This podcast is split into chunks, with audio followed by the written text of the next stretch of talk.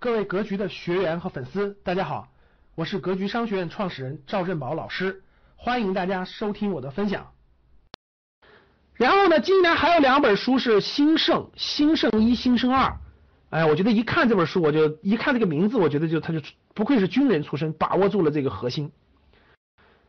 我给你问一个问题，这这两本兴盛解决了一个问题，就是我一直困惑的一个问题，其实这本书就解决了。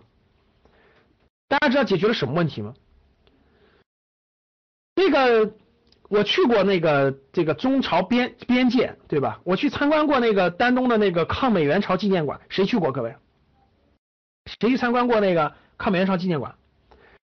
这个其实大家了，嗯，那个那个那个了解过，对，大家真实了解过，大家就知道这个抗美援朝的部队的这个装。就是那个装备，就是所有的装备、装卸、炮兵，根本没法跟美国比，没法跟联合国军比，对吧？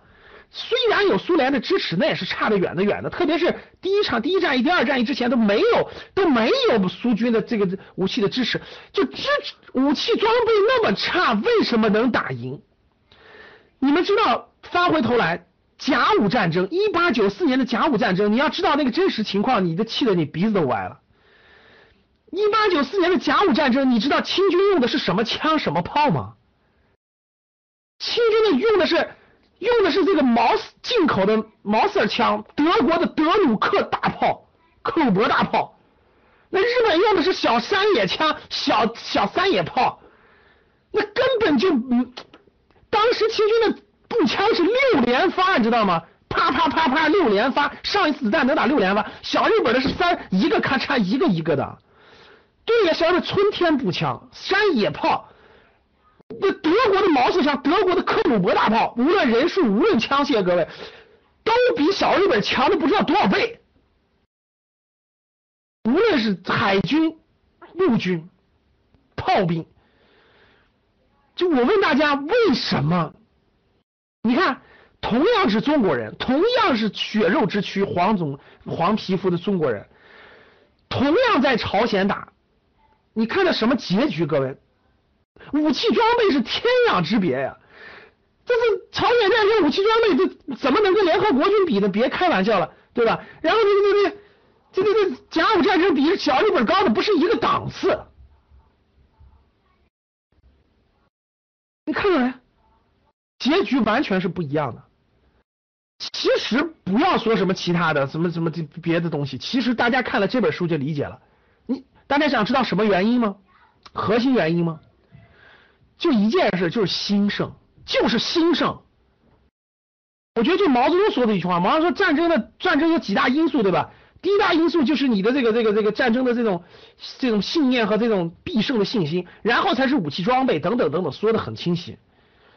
你真的就是兴盛啊。我问大家，我举个例子，我问大家，今天假设南海真有冲突。假设他家的真开炮，真打起来了，我们有没有必胜？我们有没有兴盛？在这我们有没有？有没有这个？我相信很多中国人没有。你看，有和没有是天壤之别的，各位是天壤之别的，是天壤之别的。钓鱼岛真爆发了，你有没有兴盛？真有兴盛？在中国周边地区，坚信一定能赢。就没有兴盛，你就再有再武器再先进，你也是败，真的。看呀，有兴盛吗？整个民族有在未来十年，万一有冲突，你有兴盛吗？这不单单是武装备的，我觉得很多事情都相关，是兴盛第一。其实这里面把思路得捋清楚，这里面讲了很多案例，各位讲了很多案例。讲了很多知识，很多案例，我觉得很很启发。刚才这个刚才开始的时候我就在里面看很多案例，我觉得能把你的思路捋清楚。我觉得能把你的思路捋清楚。这这个题这这值得看，绝对值得看，各位，啊，绝对值得看，绝对值得看。所以每个人我觉得应该先了解清楚，就绝对值得看。